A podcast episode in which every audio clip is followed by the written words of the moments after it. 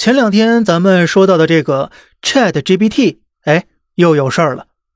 这大杀四方的 Chat GPT 呀，终于摊上事儿了。一场劲爆的反 Chat GPT 起义开始发生在了漂亮国的教育界。在大漂亮啊，百分之八十以上的学生开始用 Chat GPT 写作业了。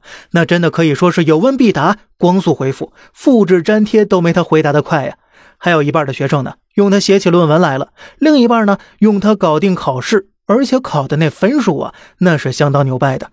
什么大漂亮的医学执照考试了，沃顿商学院的 MBA 期末考试了，司法考试等等，嘿，还真没他考不过的。老教授们一看呢，那脑瓜子那是嗡嗡的呀，这到底是人工智能上学还是 AI 上学呀？那真是对天高呼啊！还有王法吗？还有法律吗？于是啊。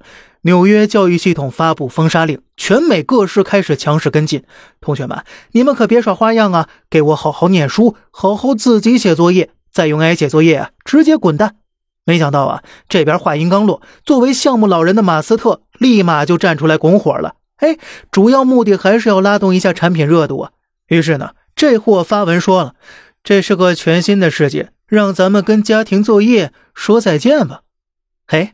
这没溜的首富出来站台了，继续鼓吹人工智能写作业的好处，确实是有点离大谱了。但该说不说呀，Chat GPT 能力确实强悍呢，什么诗词歌赋、琴棋书画、文学创作、剧本、广告、音乐编曲、项目规划、数据周报，那都能信手拈来。就连国家总统的发言稿，那也是轻松搞定，不在话下。而且说的呀，那比他还好呢。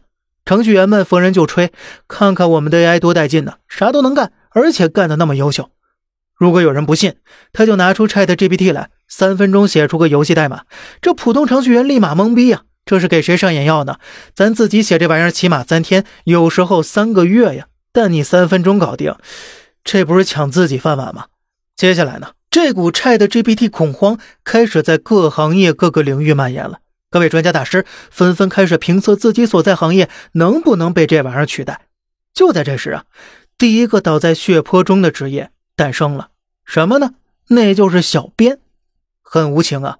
美国数字媒体巨头 BuzzFeed 前几天宣布要裁员小编，开始用 ChatGPT 来代替人工了。更让人震惊的是啊，干掉小编之后，这公司彻底出圈了。而且未来我们可以预见，以 ChatGPT 为代表的 AI 将在资本的加持下，以从易到难的顺序，逐一淘汰它一切可以淘汰的人工。好戏呀，这才刚刚开始。希望各位啊，不要成为这个时代的尘埃。当然了，如果想要进步呢，那就必须更多的了解这个世界，切实做到火到老，学到老。毕竟啊，这个时代呀，能干一辈子还不变的事儿啊，真的太少了。好了，这里是小胖侃大山，每天早上七点与你分享一些这世上发生的事儿。快点来蹭网络，咱们下期再见，拜拜。